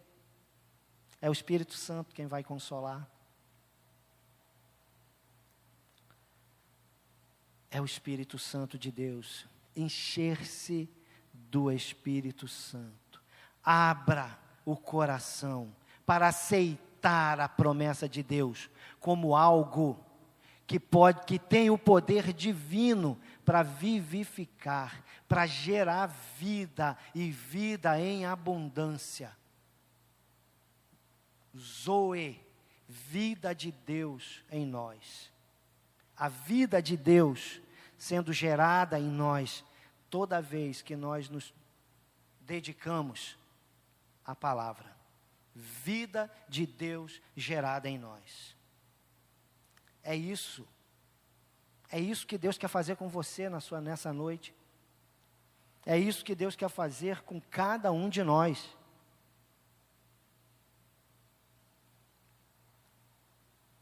Seja você marido, esposa, filhos, avós, netos, e por aí vai. A vida de Deus sendo gerada em nós, cheios do Espírito Santo. Cheios do Espírito Santo. Enquanto gastamos nosso tempo, não vamos perder tempo com aquilo que não vai trazer esperança, querido. A minha mãe tinha um ditado que eu achava assim muito interessante. Quando alguém vinha dizer para ela alguma coisa e diziam assim: Olha, dona Neuza, eu quero contar algo para a senhora, mas ninguém pode saber. E minha mãe era menor do que eu, tá? Pequenininha assim, era brava. Meu pai morreu, eu tinha sete anos. Eu e meu irmão. Ela criou dois filhos, órfãos, sozinha, na cara e na coragem. E ela dizia assim para a pessoa: Olha, se ninguém pode saber, eu também não posso, não me conte. Não me conte, porque eu também não quero saber. E saía. E depois ela via os benefícios de quantas confusões essa palavra, esse ensinamento livrou ela. Não se embriaguem com vinho, pois isso leva à devassidão, mas deixem-se encher do Espírito, falando entre vocês com salmos, hinos e cânticos espirituais, cantando e louvando com o coração ao Senhor, dando sempre graças a Deus por tudo, a nosso Deus e Pai, em nome do nosso Senhor Jesus Cristo. E o texto diz: sujeitem-se uns aos outros no temor do Senhor. Que coisa tremenda. Olha o conselho. Antes de dizer sujeitem-se uns aos outros, ele está querendo dizer o seguinte com esse sujeitem-se: olha, independente das diferenças que vocês têm, Aquilo que é diferente em vocês deve unir e não dividir. Vivam em amor, vivam em amor. Mas, para você viver em amor, você precisa estar cheio do Espírito Santo. Olha que coisa linda. Aí ele diz, né? Falando entre você, com vocês com salmos, hinos e cânticos espirituais, cantando e louvando com o coração ao Senhor dando sempre graças por tudo ao nosso Deus e Pai, em nome do Senhor Jesus. Sabe, as nossas diferenças, elas precisam ser apresentadas ao Senhor. Apresente ao Senhor. E depois ore, cante, jejue, louvando e adorando a Deus com salmos e hinos com atividades espirituais. Falando entre vós com salmos, entoando e louvando de coração ao Senhor, com hinos e cânticos espirituais. Gente, adore ao Senhor, adore ao Senhor, busque ao Senhor, busque ao Senhor. Que coisa linda. Todos os dias da semana, o nosso pastor com a gente orando, ensinando como fazer isso Gente, isso é precioso demais. Ensinando, consagrando ali a vida ao Senhor. É isso que nós precisamos fazer cada vez mais. E vocês verão as promessas de Deus se cumprindo.